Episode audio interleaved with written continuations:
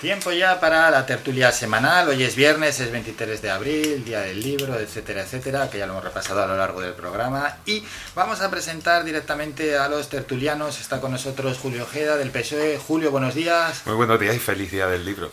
Pilar Mesa de Coalición Canaria, Buenos buenos días. Y Luis Rodríguez del Partido Popular, buenos días. Hola, buenos días. Bueno, pues mm, me gusta repasar ¿no? los temas que acontecen, que se ponen en la mesa sobre pues, en los últimos siete días. Por cierto, uno de los temas estrellas ha sido la Superliga. No sé si os gusta o no os gusta el fútbol, pero ha habido, ha habido debate ahí Ha sobre la tema. Superliga. ¿eh?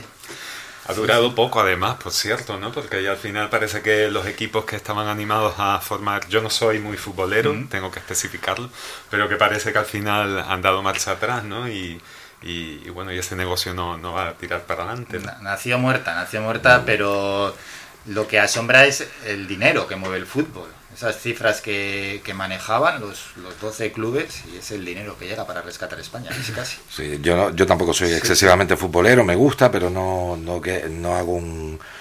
eh, no lo sigo con mucha asiduidad, pero sí es verdad que yo últimamente, bueno, en los últimos años siempre he considerado que el fútbol, después de toda la dinámica que hay en los medios de, de comunicación, yo lo defino como el opio del pueblo, es decir, parece que no dan partido de fútbol y no hay problemas, eh, y es una forma, a lo mejor una vía, una vía de escape.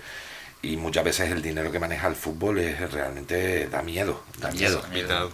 Sí, sí, sí. Al final que, que nos estamos desviando del tema de la tertulia, pero es que ha sido uno de los grandes temas y la verdad es que pagar millonadas, cientos de millones por una persona o pagarle un sueldo de 10, 15 millones de euros, que encima hay que pagarle otros 10, 15 millones de euros a Hacienda, en la época en la que vivimos, oye, pues ellos sabrán que se lo miren, si se han arruinado o lo están pasando difícil, pues tiempo van a tener para, para intentar reconducirlo y reflexionar. Bueno, vamos a lo que a la temática, a lo que nos interesa a nosotros, que otro de los temas que, bueno, que esto además es muy recurrido porque se habla siempre y, y sobre todo cuando llegan las elecciones es la, la hora de elegir ¿no? a los miembros, a esos 20 miembros del Consejo General del Poder Judicial, porque al final eh, depende su elección de- del Parlamento y depende del Congreso y desde la ciudadanía pues ven que este órgano judicial creen que está, está politizado. Bueno, y desde el mismo eh, ámbito político así siempre se expresa, como que el Consejo General del Poder Judicial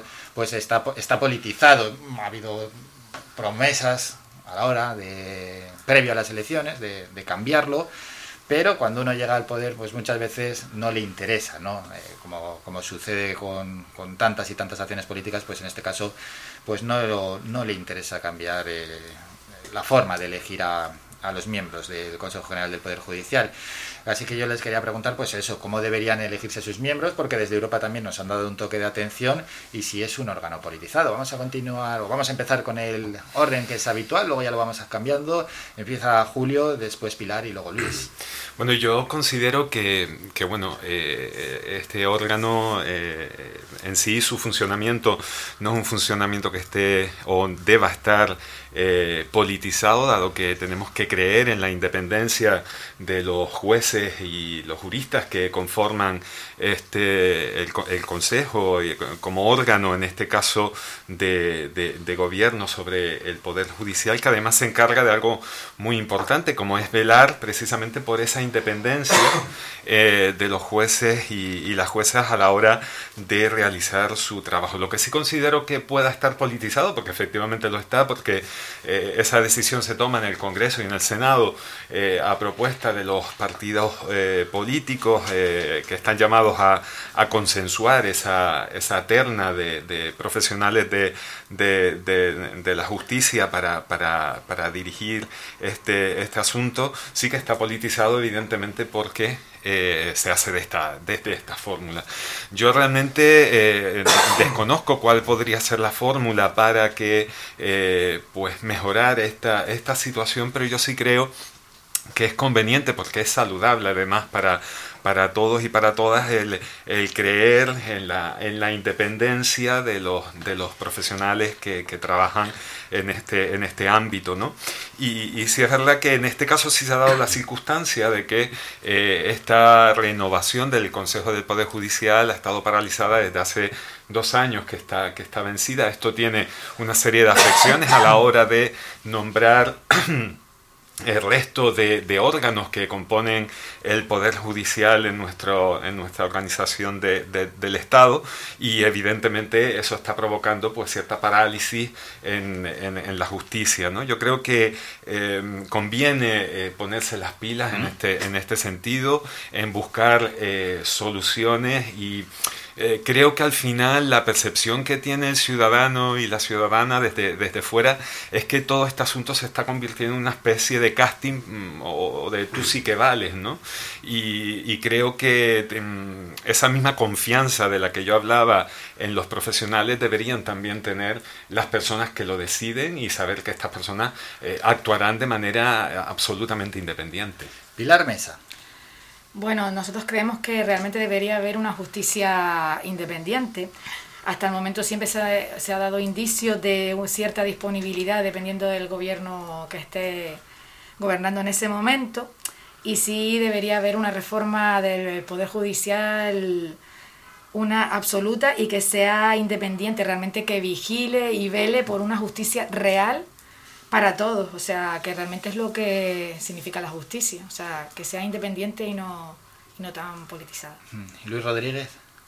Sí, bueno, eh, ahí yo es que después del intento que ha, tenido el grupo el grupo de gobierno actual, tanto PSOE como Unidas Podemos, en la reforma del Consejo General del Poder Judicial, la reforma del Poder Judicial, mm. yo creo que se ha cargado uno de los principios básicos de, un Estado de Derecho, eh, que es el principio de división de, eh, de división de poderes. El Poder Judicial debe ser totalmente independiente y no lo, no lo es. Y, no culpo solamente ya a este gobierno, que ya ha sido el sumum de la, de, la vergüenza para, para, este país, sino que debe ser un, un tirón de orejas para todos. Es decir, eh, para mí la solución es que los magistrados tienen que ser elegidos entre ellos. Son funcionarios públicos que han hecho sus oposiciones y por lo tanto deben ser elegirse entre ellos mismos y que el Senado y el Congreso no entren a hacer ese tipo de valoraciones sino una regulación en base a lo que ellos necesitan. Me parece increíble que 2.500 magistrados de la Asociación Francisco de Vitoria haya pedido amparo a la Unión Europea por la reforma del Poder Judicial en, este país y que la Unión Europea nos haya tirado de las orejas a España, con lo cual nos está diciendo que cuidado, que estamos en, un, en una sociedad democrática, social y democrática de derecho y estamos rompiendo eh, ese principio que decía antes de la división de poderes y sobre todo con el Poder Judicial. Parece que Montesquieu, al final, no me acuerdo qué político dijo que había muerto, pues creo que, lo han intentado matar definitivamente eh, de forma pragmática. Eh, sigo insistiendo, los jueces, el Consejo General del Poder Judicial debe ser reformado, todo el Poder Judicial, y deben ser los propios jueces quienes elijan a los miembros de los distintos tribunales por méritos, concursos, eh, con las distintas categorías que ellos consideren, con los, eh, los, distintos tipos de pruebas que ellos entienden que deben ser los más adecuados. Pero sí me he sentido avergonzado eh, de ese tirón de, oreja que nos ha tenido que dar la Unión Europea y sí me siento realmente estafado por ese mal llamado pacto progresista. que, que, apelan a, a, esa palabra que somos los progresistas de este país y que la Unión Europea nos haya dicho que en un Estado de Derecho esa reforma del Poder Judicial no la pueden hacer y han tenido una vez más que tirar para atrás a pesar de que ya había pasado el trámite del Senado. Pues ese término progresistas de este país. Bueno, yo, eh, sí es verdad que la Unión Europea ha rechazado esa, esa reforma planteada por el, por el gobierno. Eh, que un poco lo que intentaba era flexibilizar y, saltar el obstáculo eh, en el que se ha convertido, eh, en este caso, esa búsqueda de, de acuerdos y creo que, mm, que, también ese tirón de oreja o este, en este caso también es un llamamiento que hace Europa al Partido Popular para que de alguna manera facilite este, este tránsito, esta renovación del Consejo del Poder General del Consejo General del Poder Judicial en, España. El principal escollo que, hay principalmente es eh, la negativa del Partido Popular eh, a la propuesta de, Ricardo de Prada.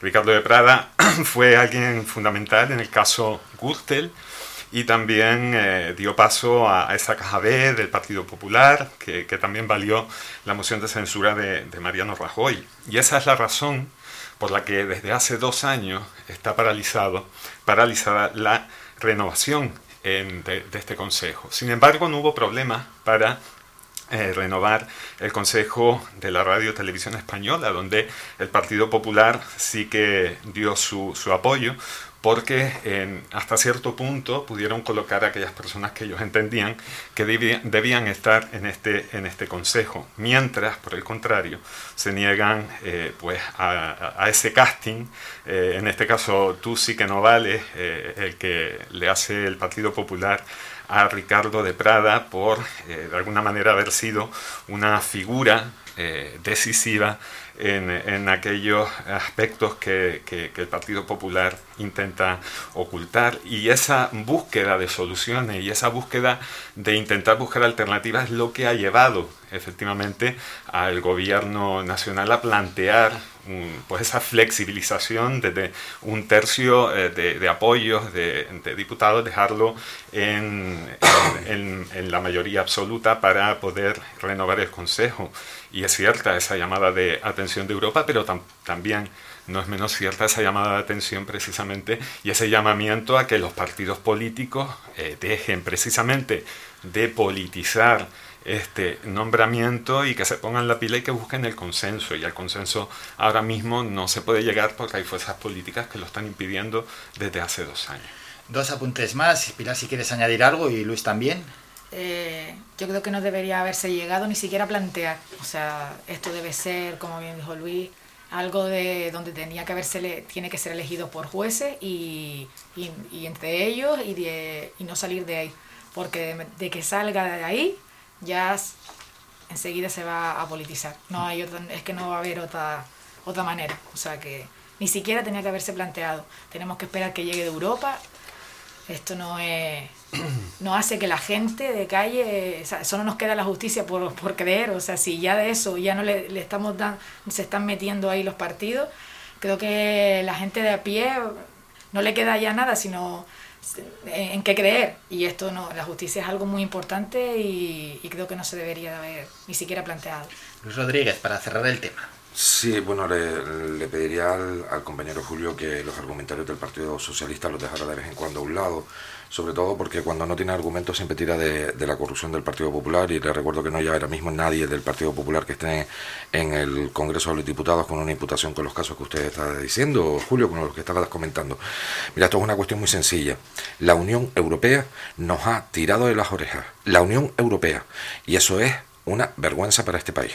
Es decir, no me puedes decir y ir con un argumentario que te lo podrán mandar el partido o no todos los meses o todos los días o todas las semanas, no sé cómo actuará el Partido Socialista en ese sentido, y no decirme que el Partido Popular no ha intentado tirar de, las reformas porque sí lo ha hecho. te voy a poner un ejemplo. Eh, la sistemática de este gobierno es siempre decir no a todo lo que propone el Partido Popular. La sistemática de este gobierno ha sido, por ejemplo, poner no a la ley de pandemia. Y ahora resulta que todos sus socios colaterales, que creo yo que no tienen nada que ver con el Partido Popular, están a favor de la propuesta que ha hecho el Partido Popular con la ley de pandemia. Hemos estado siempre proponiendo y creo que distamos mucho de partidos como Bildu y que partidos como ese, como Esquerra Republicana de Cataluña, ahora apoyen una propuesta del Partido Popular, no digas que el Partido Popular no ha propuesto y que lo ha bloqueado. El Partido Popular puede tener muchas culpas en, en la reforma del Poder Judicial, pero en este caso es que hasta los propios jueces, el 50% de la magistratura española, ha pedido amparo a la Unión Europea. Hombre, yo creo que el Partido Socialista se lo debería, eh, se lo debería mirar, porque no es normal que el 50% de la magistratura de este país haya tenido que pedir amparo a la Unión Europea porque su propio eh, gobierno no les hace caso. Y eso es un hecho, cuanto menos, bastante vergonzoso. Dejamos este asunto y nos vamos a ir a publicidad. Regresamos en un minuto con más temas. Escuchas Faikan Red de Emisoras. Somos gente, somos radio. El Bingo Avenida, Bingo Triana, Bingo Gran París, Bingo La Ciel y Bingo Arucas han reabierto ya sus puertas con mayores premios y primas especiales. Vuelven con medidas de seguridad e higiene contra el COVID-19. Disponemos de aparcamiento vigilado y servicio de cafetería para nuestros clientes. Vende Belingo y prueba suerte. Te esperamos. Juega de forma responsable. El abuso puede provocar ludopatía. Prohibido menores de 18 años. A cualquier hora y para cualquier problema, Llegan los coches amarillos. Llega Desatascos Jumbo 928 230265. Desatascos domésticos industriales y de redes ayuntamientos. Vaciado de pozos, achique de agua, aljibes o por lluvias. Tratamiento de legionela. Trabajos en todo tipo de embarcaciones. 638 748 731. Limpiezas de choque y localización de arquetas ocultas más de 34 años sin descanso, 24 horas sin excepción. 928 230265. Pioneros en limpieza de estanques y redes heredades de agua. No contrate intermediarios. Llámenos directo y ahorre tiempo y dinero. 638 748 731. Por esos abrazos, besos y momentos que no hemos podido vivir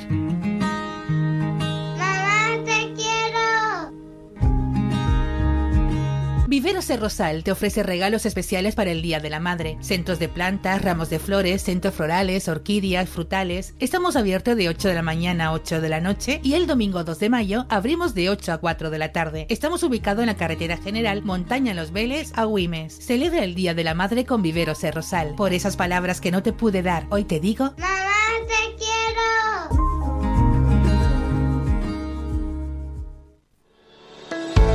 De lunes a viernes a la una de la tarde en Radio Faicán hablamos de salud con el doctor Vázquez. Te ofrece claves y consejos para una vida más saludable. Y todo el año, las 24 horas del día te atienden el teléfono 644 92 91 90. Recuerda 644 92 91 90. Para más información visita joseluisvázquez.es o escribe a info joseluisvázquez.es. Estará encantado de atenderte. Y no lo olvides, refuerza tus defensas, aumenta tu vitalidad y mantén tu organismo fuerte con Defen Vital. En herbolarios y para farmacias pide Defen Vital y haz frente a todo.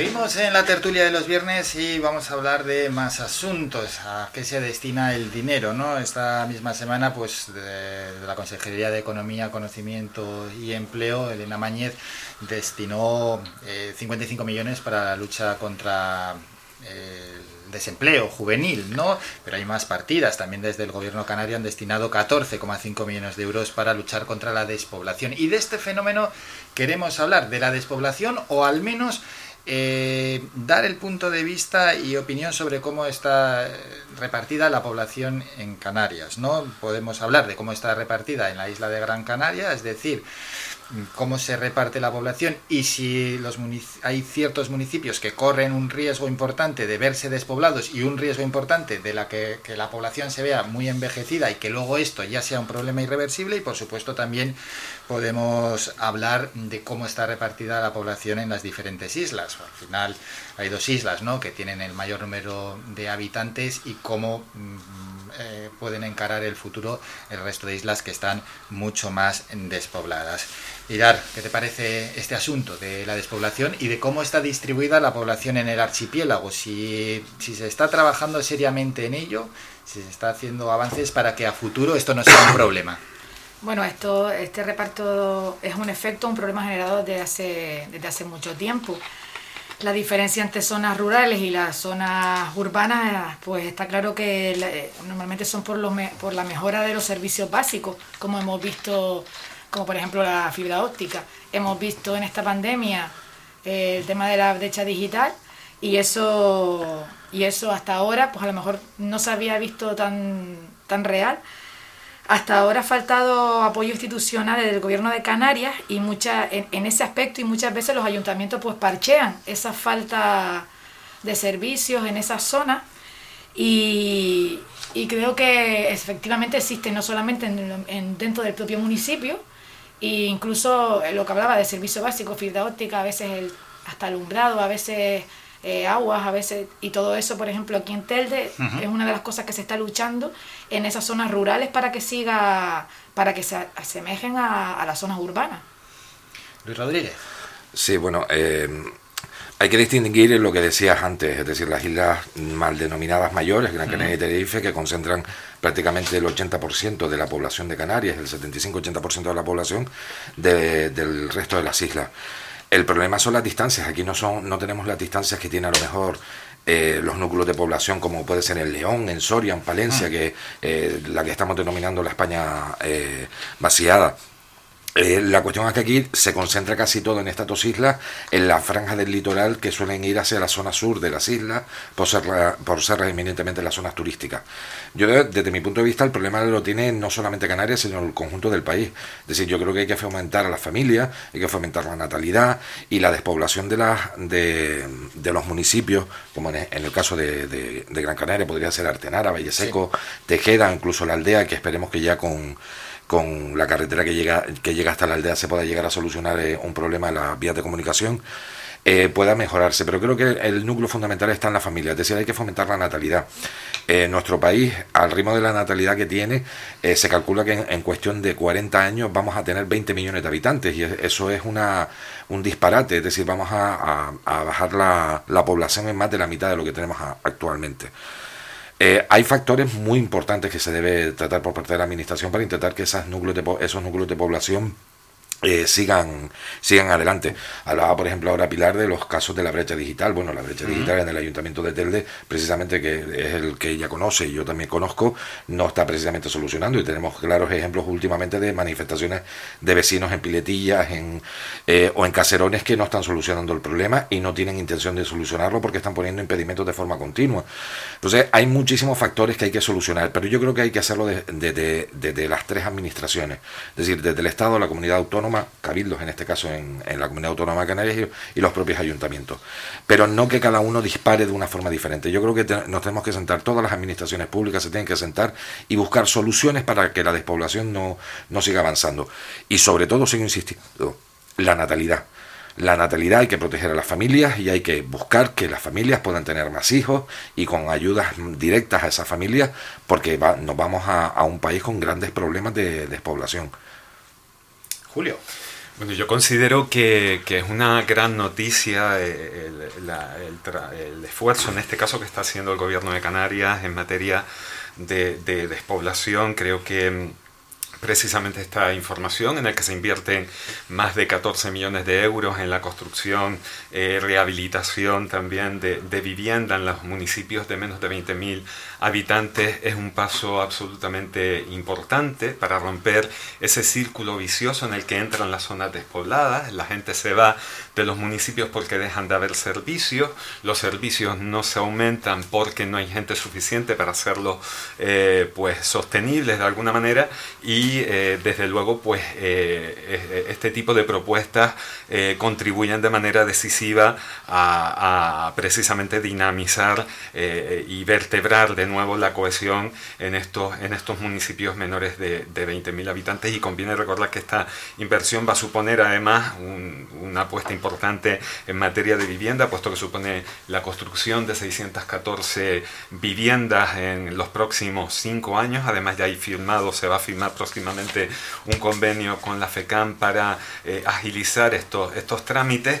Y lo que es fundamental, aparte de todos estos servicios que comentamos en, eh, ahora mismo los compañeros han comentado y yo creo que es fundamental también dinamizar las zonas rurales, los recursos públicos, eh, si hay más ciudadanía se pueden mantener esos colegios que en muchos casos y en muchas zonas se han ido eh, cerrando porque no hay menores para, para, para llenar sus aulas, es una manera también de vertebrar su, su economía, también se genera empleo con esta con estas, con estas propuestas y desde luego y evidentemente se, se, facilita el acceso a la vivienda. Yo por otra parte sí opino que, que bueno, si echándole un vistazo no a los eh, argumentarios que me manda el partido, sino consultando las fuentes directamente a donde voy y acudo normalmente para informarme y prepararme las, tertulias, en este caso el ISTAC, vemos que en Canarias la, evolución demográfica es eh, de alguna manera eh, equilibrada, dado que bueno, pues se viene aumentando a ritmo de, de, un punto todos los años y creo que, que de alguna manera sí que se, que, que, que, hay compensación entre los servicios, no, no hay un baby boom o algo que nos haga eh, que temer especialmente por, por el desarrollo demográfico de, de las islas. Sí es cierto que en cuanto a la natalidad sí se produce un, un descenso importante con respecto, por ejemplo, desde el año 2016, donde nacieron 16.150 pequeños y pequeñas, eh, pasamos al 2020, donde nacieron 14.137. Eh, evidentemente hay menos nacimientos, pero yo creo que en, la cuestión de la natalidad eh, no solamente eh, hay que potenciar pues esas ayudas o, no, todavía que estudiarlo, pero sí desde luego cambiar cuestiones que están más relacionadas con el modelo de vida por el cual estamos optando día a día, en el que pues en la familia pueden trabajar sus miembros, aquellos que tengan la suerte de poder trabajar los dos, pues pueden trabajar los dos. Eh, eh, un menor conlleva una serie de gastos que muy pocas personas se pueden permitir y creo que ustedes dos son padres y son padre y madre y saben, eh, y, no lo sé en el caso de Álvaro, pero sí es verdad que, saben el esfuerzo económico que supone mantener a, una, a una familia y creo que muchos jóvenes, y teniendo en cuenta además que los jóvenes que hoy en día tendrían que estar en la etapa de, iniciarse en la aventura de la maternidad en la mm. paternidad, son todos eh, millennials, son jóvenes que nacieron a la sombra de los años 80 y son jóvenes que de manera constante han estado posponiendo sus sueños, son los grandes olvidados absolutamente. Sufrieron la crisis de 2008, cuando empezaban a sacar un poco la cabeza eh, ha golpeado de nuevo una nueva crisis con el COVID-19 eh, eh, COVID y evidentemente con ese panorama es difícil que puedan asumir la aventura de, la maternidad y la, y la, paternidad. ¿no? Creo que hay muchísimas condiciones que se dan en esta, en esta cuestión, pero que sí que es importante sobre todo guardar ese equilibrio, sobre todo porque además en Canarias el, territorio no es infinito, el territorio está, bien delimitado porque estamos rodeados de, agua y por lo tanto eh, eh, pues tiene que haber un, equilibrio y, creo que también eh, hay que intentar controlar, no controlar, sino sí potenciar precisamente el retorno a esas áreas despobladas porque se está produciendo también un exceso de concentración de, ciudad, de ciudadanos y de población en las zonas más urbanas como las capitales y grandes ciudades. Bueno, pues el tema de la despoblación ha salido también el tema de la natalidad, que otro día podemos tratar más en profundidad, porque sin duda alguna, pues es puede ser uno de los grandes problemas a los que nos enfrentemos, y más aún teniendo en cuenta que la esperanza de vida cada vez es más larga, cada vez son mayor el número de pensionistas, y si la natalidad, pues es una de los países con la natalidad más baja, junto con Malta, esto es un problema que que, nos puede estallar y que, puede ser irreversible. Es un, auténtico problemón, ¿eh? como quede estructurada, o, bueno, ya como está estructurada, ¿no? la pirámide poblacional en nuestro país y a la hora de ver si si el sistema lo va a aguantar o no. De la seguridad social, las pensiones, que el otro día se nos quedó sin tocar, la reforma de las pensiones, ver si esto es sostenible a largo plazo. Sobre todo porque nos encontramos en las puertas de los jubilados del baby boom de este país. Es decir, empezamos ahora, empiezan ahora a entrar esas personas que empiezan a, jubilarse de ese baby boom después de la posguerra y todo el, el problema que sufrió este país. Y va, vamos a ver cómo sostenemos ese sistema de pensiones. Va a ser muy complicado. Y es verdad, y es hora de que los políticos además le hablen claro ¿eh? a los ciudadanos y les digan que, que, no sean cortoplacistas y que hagan ya políticas a, a, largo plazo. Vamos a cambiar de asunto, hay que hablar de inmigración, este es un tema que podríamos estar hablando largo y tendido.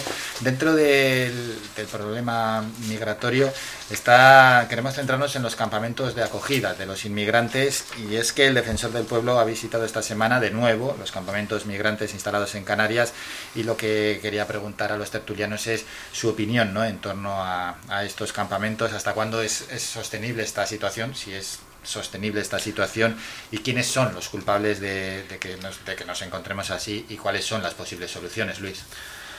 mm, el tratamiento de los centros de acogida, tal que como se ha, establecido, ha sido una, nueva dejación última, última que ha tenido eh, este gobierno. Es decir, nos encontramos en un territorio como Canarias en, un espacio muy pequeño. Eh, lo que no podemos es permitir que tantas personas puedan estar en centros de esas características y que nos hayamos convertido Canarias en una especie de cárcel en donde no podamos compartir con diferentes autonomías esa carga. Eh, es lamentable que no solamente están en estos centros de acogida, sino que es que además vamos a muchos lugares del sur de nuestra isla y vemos como hoteles o apartamentos están siendo ocupados por esos eh, inmigrantes ilegales, generalmente extranjeros. Yo sé que si llegan habrá que meterlos en algún sitio, pero vamos a compartir las cargas entre todo el Estado y entre la propia Unión Europea. Lo que, lo que no puede ser es que se convierta en una especie de Lampedusa. Esto hay que ser un poco solidarios entre todas las comunidades autónomas y no hacer lo que se ha hecho desde el Gobierno Central, impedir que esas personas puedan ir a los lugares eh, a redistribuir un poco esa carga entre, los distintas, entre las distintas comunidades autónomas o países de la Unión Europea. El, problema es que eh, hemos visto la cantidad de situaciones anómalas, ilegales y hasta peligrosas en, muchos, en muchos casos eh, con la, el acogimiento de estas personas. los datos no se dan pero las denuncias en los juzgados de San Bartolomé de Triajana se han triplicado, las ocupaciones se han triplicado, las agresiones sexuales se han, multiplicado. No estoy diciendo que sean todos igual, porque no puedo generalizar, pero sí genera un problema que no podemos soportar nada más que los canarios. Eh, el resto de las comunidades autónomas creo que deben ser un poquito eh, permisivas y solidarias con Canarias y también tener un centro de acogida para que los podamos redistribuir no significa que ni los estemos tratando ni como mejores ni como peores personas, sino que entre más seamos colaborando, mejor va a salir esa situación. Y es muy complicado que una, una situación geográfica como, como Canarias y la, las dimensiones de nuestras islas estén soportando este tipo de situaciones.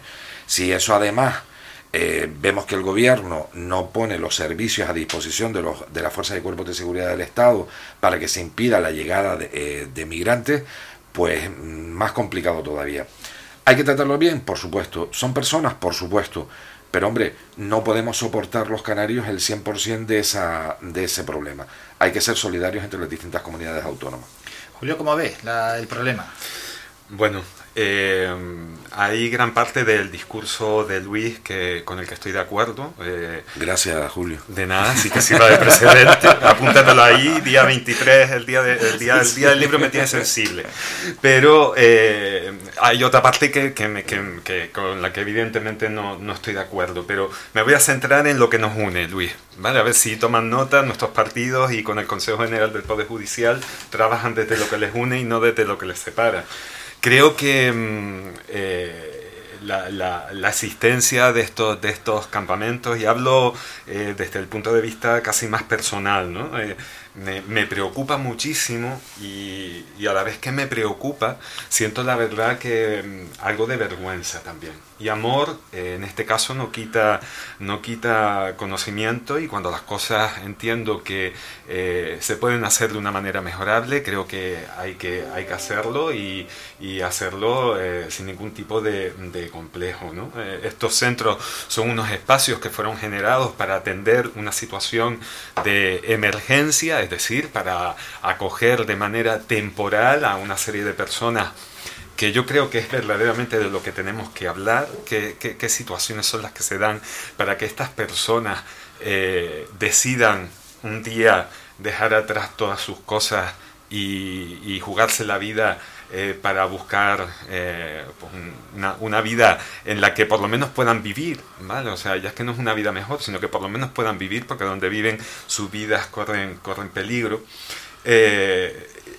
creo que, estos espacios al final se, han convertido en espacios donde se están produciendo situaciones de hacinamiento, donde eh, no eh, se están cumpliendo, es muy difícil cumplir con los derechos humanos y esas son las cuestiones que a mí como ciudadano y como persona que, que tiene ciertas responsabilidades me preocupan. ¿no? Esta situación creo que es insostenible no desde ahora, creo que desde el minuto uno esta situación ha sido absolutamente insostenible y creo que mm, desde Canarias hemos echado un poquito de menos, eh, pues un poquito de proactividad, por lo menos por parte de Europa y por parte del gobierno de, de España en este caso.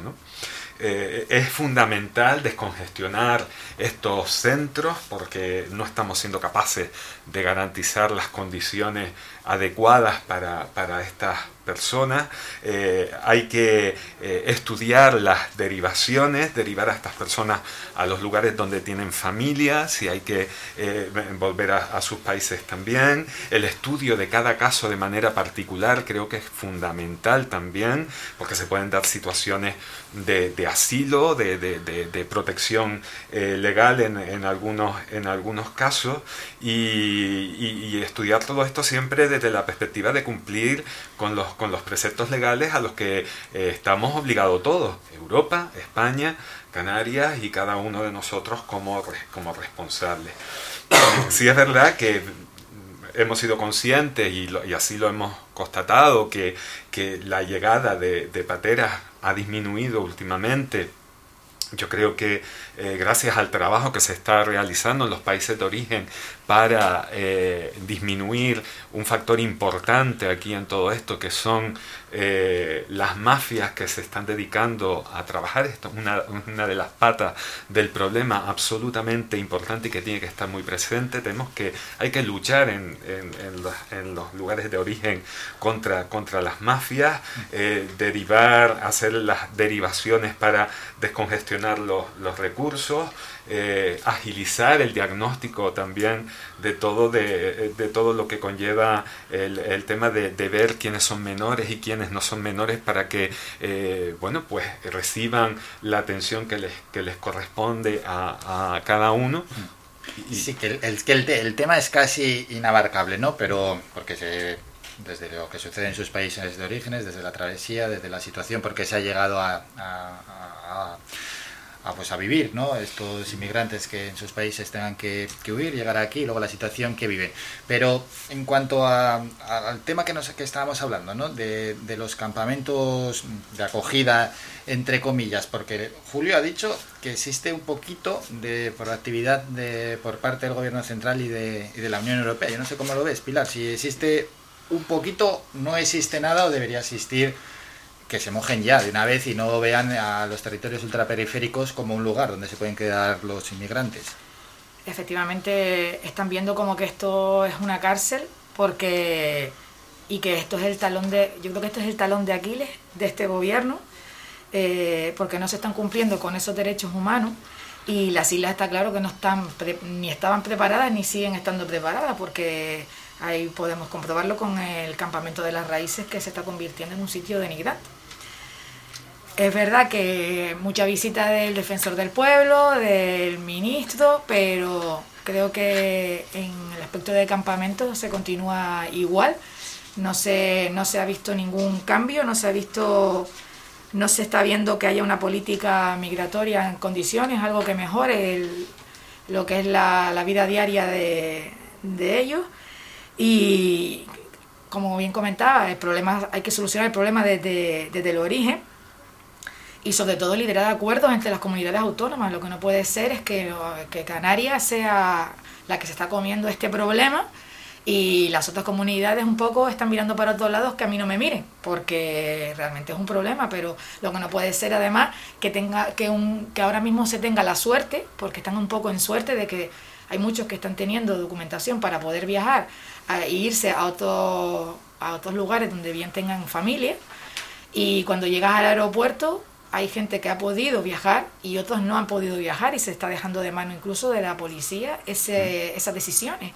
O sea que yo creo que ahora mismo el problema sigue y, y además ahora mismo se está todo es lo importante son parece que es ahora mismo las elecciones por ejemplo lo que hay en Madrid y no lo que realmente estamos viviendo aquí en el día a día Vamos a terminar ya con este asunto. Luis, Julio. Para mí ha habido una dejación de funciones por parte de, la Administración General del Estado. Ha dejado a Canarias eh, totalmente fuera de, eh, ningún tipo de ayudas para poder eh, combatir ese problema y evidentemente eso repercute en los centros de acogimiento de, menores extranjeros. Es, que es algo normal. Es decir, recordemos que ni siquiera el ministro vino por aquí, el ministro del Interior tardó mucho tiempo en venir cuando tuvimos el problema en Arguineguín y, y no venía y se le exigía que por lo menos hiciera acto de presencia por un poco para solidarizarse con Canarias y que conociera la realidad. Recordemos las declaraciones y las manifestaciones que hubieron por parte de la alcaldesa de Mogán, eh, que tuvieron repercusión a nivel nacional.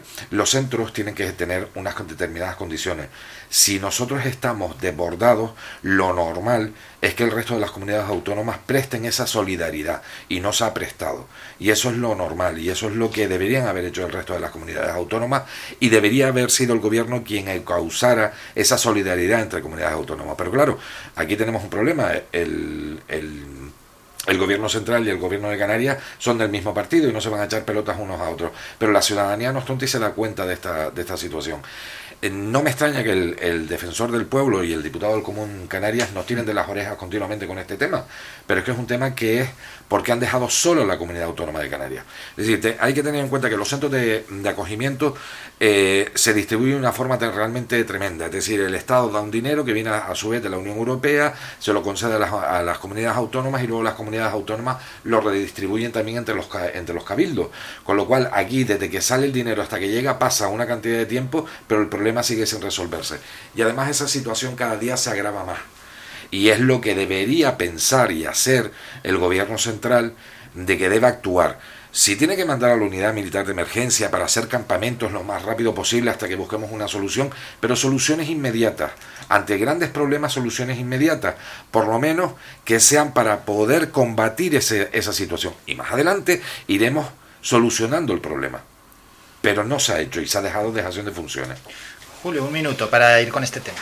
Bueno, yo ahí sí es verdad que no, que no estoy de, acuerdo con, Luis, pero eh, sí entiendo que desde, desde Canarias eh, se, se, ha hecho un trabajo, es verdad que no desde la beligerancia, sino siempre desde la parte constructiva. Creo que el presidente del gobierno de Canarias, Ángel Víctor Torres, ha, ha hecho eh, pues una labor importante de presión con respecto al gobierno del Estado para buscar soluciones, pero yo creo que aquí hay una pata importante de, la solución y de quién tiene que tomar las riendas en este asunto, porque no debemos olvidarnos que eh, Canarias es la puerta de Europa para todas estas personas. Estas, estas personas no vienen eh, a Canarias con la intención de quedarse aquí, la intención es llegar a Europa. Por lo tanto, es un problema en el que Europa también, eh, incluso al margen de, aceptar todas esas posibles errores y responsabilidades que, eh,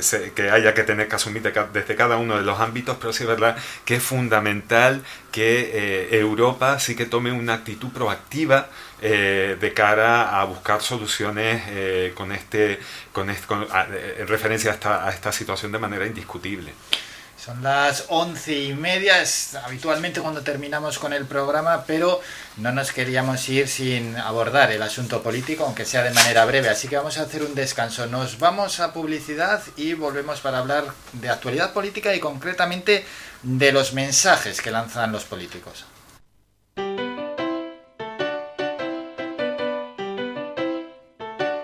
Estás escuchando Faikan Red de emisoras Gran Canaria. Sintonízanos en Las Palmas 91.4. Faikan Red de emisoras. Somos gente, somos radio.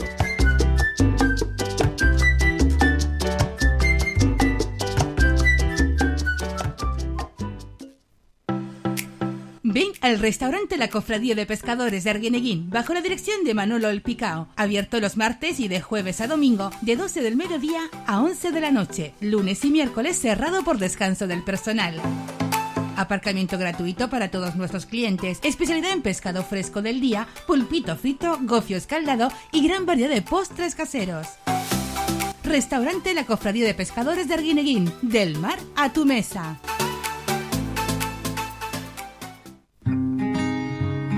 Por esos abrazos, besos y momentos que no hemos podido vivir.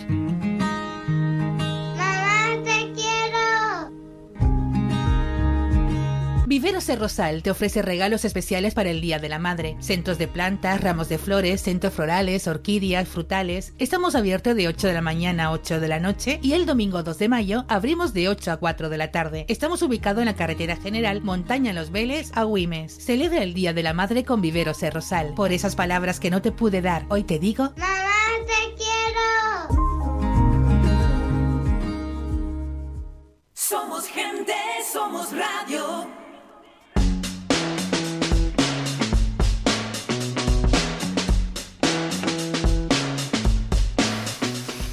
Hace, bueno, en anteriores tertulias hemos hablado de los mensajes que se lanzan desde las principales élites políticas de nuestro país, que están polarizando al electorado, están tensando quizás demasiado la cuerda. Esto pues puede generar cierta polarización en, nuestra sociedad y queremos comentar ya lo último porque, bueno, pues la actualidad política nos hace irnos a, Madrid. Eh, al final no dejan de ser partidos que que también están aquí y que el problema se puede extrapolar a, a nuestro archipiélago, pero es que queda una semana para que sean las elecciones, bueno, una semana más de una semana, porque quedan hasta el 4 de mayo y la situación ya está, está totalmente desbordada.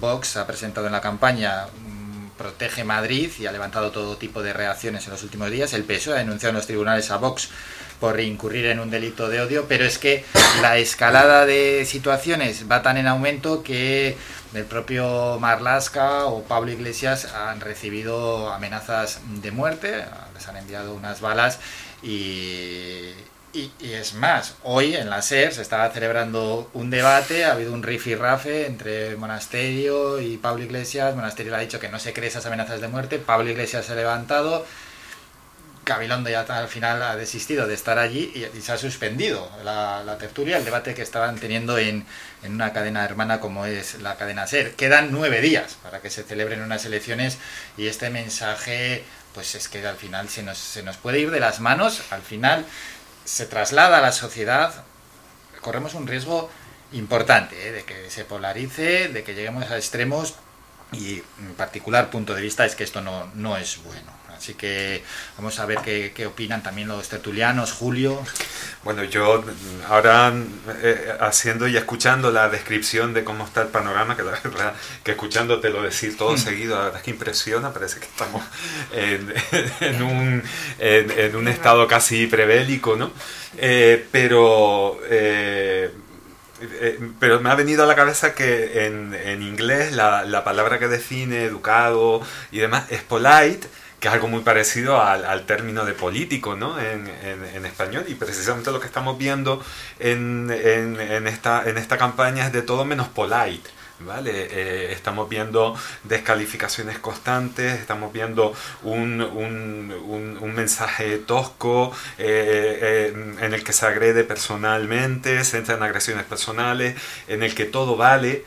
Eh, creo que es una espiral que creo que hay que parar de una manera ya en seco absolutamente porque esta espiral a lo único que nos va a llevar es precisamente a más crispación, a más nervio, a más tensar la cuerda y yo creo que en estos momentos eh, es algo que, que, no nos conviene como sociedad precisamente eh, añadir elementos de, de, de, crispación en este, en este caso. Y creo que eh, evidentemente toda la condena, mi, repulsa absoluta a cualquier tipo de, de, amenaza ¿no? y a cualquier tipo de, de conducta eh, agresiva, creo que no hay ningún eh, hecho o fin que justifique la utilización de la, de la agresión como una metodología a la hora de trasladar el, mensaje político. Creo que hay muchísimas fórmulas para hacerlo. Creo que es necesario que eh, los líderes políticos se sienten eh, y busquen de alguna manera establecer algún pacto, algún tipo de acuerdo para interrumpir esta, esta eh, escalada y mm, porque creo que hay cuestiones que son de verdad verdaderamente eh, insultantes, ¿no? Campañas como la que, la que tú mencionabas, que al final consiguen su objetivo, porque al final consiguen que en los medios de comunicación estemos hablando de, de, esas ocurrencias y de esas campañas que lo único que hacen es sembrar el, odio. Creo que la ciudadanía es lo suficientemente madura para separar eh, pues, eh, la paja en todo esto y quedarse con lo que verdaderamente interesa en estos momentos, además, tan complicados. Y reitero, creo que es fundamental que eh, en los discursos de los partidos políticos se integre otro tipo de, de, mensaje, otro tipo de comunicación que no se centre en conseguir el titular, porque al final lo que están buscando es el titular fácil. Eh, el tweet se, está gobernando, se está haciendo campaña a golpe de tweet. No hay ninguna idea. O sea, aquí no hay nada que supere los 140 caracteres. No hay nada que supere los 140 caracteres y creo que la ciudadanía demanda muchas más cosas de las que estamos viendo de, en estos días, ¿no? Y, y, otras conductas, porque incluso es que vemos a personas que ostentan cargos públicos que representan a todos los ciudadanos y ciudadanas de una comunidad, de un ayuntamiento, de eh, manteniendo un rictus, una manera de comunicarse que no están para nada a la altura de las personas a las que representan. Pilar, ¿cómo ves los mensajes políticos que se están lanzando a la ciudadanía? Bueno, yo creo que realmente lo que quieren es como si quisieran que la gente no pudiera tener ideas de centro. O eres de derecha o eres de izquierda. No, un ejemplo lo tenemos eh, eh, en estos debates ¿no? televisivos que se están haciendo, donde es tú más, tú más, donde tú eres el yo soy el bueno, tú eres el malo donde, no sé, ya parece que pasamos como el proyecto político está en una segunda en una segunda línea porque lo primero es criticar al contrario y no hablar de lo que tú propones.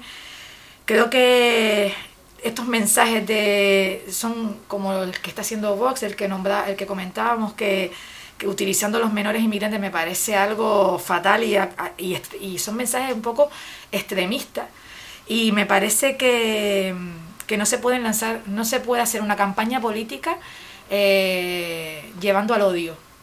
O sea, creo que lo que ha pasado hoy, por ejemplo, que no se puedan sentar ni siquiera a presentar sus proyectos políticos, me parece vergonzoso, eh, porque qué imagen da a la gente. O sea, para mí no son personas que, que puedan estar en un nivel para, para ser representantes de la sociedad. ¿Y cómo lo ves, Luis? Bueno, lo primero que quiero decir es que condeno categóricamente cualquier acto de agresión o de intento de agresión a, cualquier persona, me da igual la ideología que tenga. Y quiero condenarla porque me parece denigrante como sociedad que estemos llegando a estos extremos. Yo lo que sí tengo muy claro a nivel personal y, en, el, en, la pretertulia incluso lo llegamos a hablar, es que si un vecino mío tiene una ideología política diferente, me niego a llevarme mal con mi vecino. Eh, voy a seguir siendo su vecino eh, y tendremos que llegar a un acuerdo en todos los aspectos de nuestra vida para una buena convivencia. Pero me niego porque tenga una ideología totalmente diferente a la mía. Lo tengo muy claro. Pero el problema de esto es que hay dos extremos. Un extremo por parte de Vox y un extremo por parte de Podemos, que son los que han caldeado. ¿Quién fue el primero? ¿Quién dejó de ser el primero? Mm, no quiero entrar tampoco en ese debate, pero la realidad es que cuando empieza toda esta situación con con el 15M, que con el nacimiento de Podemos, tenemos que recordar los actos y las actitudes que tuvo ese partido político. Y voy a poner un simple ejemplo. Cuando fueron delante de la casa de Soraya Sáez de Santa María, vicepresidenta del gobierno de este país, eh, recién dada a luz, a rodear su casa y amenazarla con un niño, con un bebé recién nacido. Desde el momento que ya permitimos eso, eh, ya estamos permitiendo. Entonces, cuando lo hacen unos está bien, es democracia, cuando lo hacen otros son fascistas. No puede ser. Condeno por un lado y por otro. Si condeno lo de lo que está haciendo vos, que me parece reprobable, las pancartas, también tengo que condenar a las personas que le tiran piedras cuando van a su, eh, en, sus en sus mítines. Es que no puede ser. Pero esos son dos extremos y dos extremos a los que están llegando única y exclusivamente con un afán propagandístico, con un discurso y un mensaje fácil que al final no tiene recorrido. Porque, vamos a dejarlo claro, la Unión Europea tampoco nos lo va a permitir, lo que quieren unos y lo que quieren otros. Con lo cual, digan la realidad de la situación. Y lo doy lo de monasterio, que mm, da la casualidad que lo, lo, me lo estaba comentando mi compañero de trabajo en ese mismo momento cuando había pasado, me parece ya lamentable. Es decir, que dos políticos que pretenden ser presidentes de la Comunidad Autónoma de Madrid, en la comunidad autónoma actualmente en, con mayor densidad económica, con mayor eh, tirón económica de este país, que no sean capaces de llegar a un acuerdo simplemente en una tertulia. Me niego me niego a que esas personas representen a los madrileños. Me niego y es que me da vergüenza que intenten ser representantes públicos, porque yo eso no lo quiero tampoco para, para nadie. Y me parece lamentable la situación que está llegando tanto por parte de vos como por parte de Podemos. Los dos son culpables de la polarización que se está realizando y de los mensajes que se están realizando. Bueno, pues hasta aquí la tertulia. Vamos a poner punto y final a la tertulia y también al programa y ya nos vamos a citar, a emplazar a los oyentes al siguiente programa que será el lunes a partir de las ocho y media de la mañana. Y recordamos que a la una volvemos con las consultas del doctor Vázquez de una a una y 20, unas consultas que son muy rápidas, así que todos los oyentes que quieran preguntarle algo al doctor que estén bastante, bastante atentos a, ese tiempo porque vuela, son 20 minutos. Despedimos a los tertulianos, Julio Ojeda del PSOE, gracias por estos minutos y feliz semana. Pilar Mesa de Coalición Canaria, gracias, también por, estar con nosotros. Y Luis Rodríguez del Partido Popular, también muchas gracias. Muchas gracias y buen fin de semana a todos. A todos los oyentes, un saludo de Álvaro y feliz fin de semana.